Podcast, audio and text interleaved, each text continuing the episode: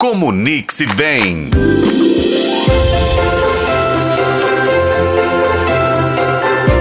É Natal, é Natal, tempo de sorrir. Olá, pessoal, tudo bem? É véspera de Natal! Tá pertinho! Bem-vindos de volta ao Comunique-se Bem. Eu sou a Rafaela Lobo e hoje vamos explorar umas dicas valiosas para tornar as festas de Natal em família momentos de celebração e paz, mesmo para você que tem aqueles parentes que você só vê uma vez por ano e é cada enrascada. Olha, gente, as festas de Natal são maravilhosas, mas podem ser terreno delicado, com tias que fazem perguntas indiscretas e potenciais conflitos familiares. Aqui estão algumas estratégias para garantir que a celebração seja memorável e da melhor maneira possível.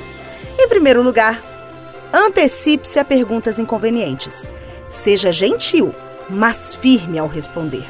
Se não se sentir confortável compartilhando certos aspectos da sua vida pessoal, redirecione a conversa para tópicos mais leves. Lembre-se, você tem o direito de estabelecer limites, mas não tem o direito de ser mal educado. Então, quando a sua tia te pergunta: Você vai ter filho? Você vai casar? Você diz assim: nossa, tia, olha ali que lindo na mesa. Ela vai olhar para a mesa, vai desviar o foco e aí de repente você fala sobre um enfeite lindo que está ali.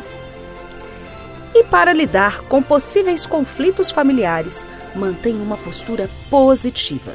Evite entrar em discussões acaloradas e, se necessário, retire-se temporariamente para evitar desentendimentos. A celebração de Natal deve ser momento de harmonia não de tensão.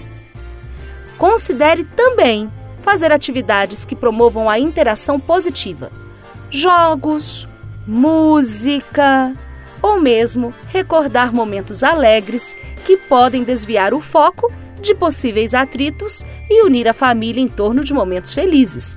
Nada como falar de natais passados e olhar aquelas fotos antigas para que as pessoas fiquem ligados naquele momento e esqueçam de outros conflitos. Eu espero que essas dicas ajudem a transformar a sua festa de Natal em família em um momento mais leve e mais agradável.